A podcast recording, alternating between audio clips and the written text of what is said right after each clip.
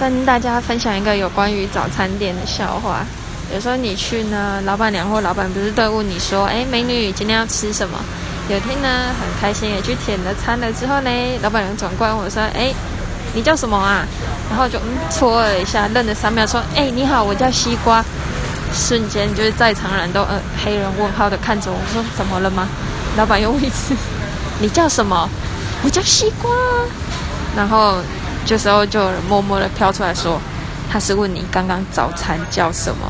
天哪，真的很想挖一个洞钻进去。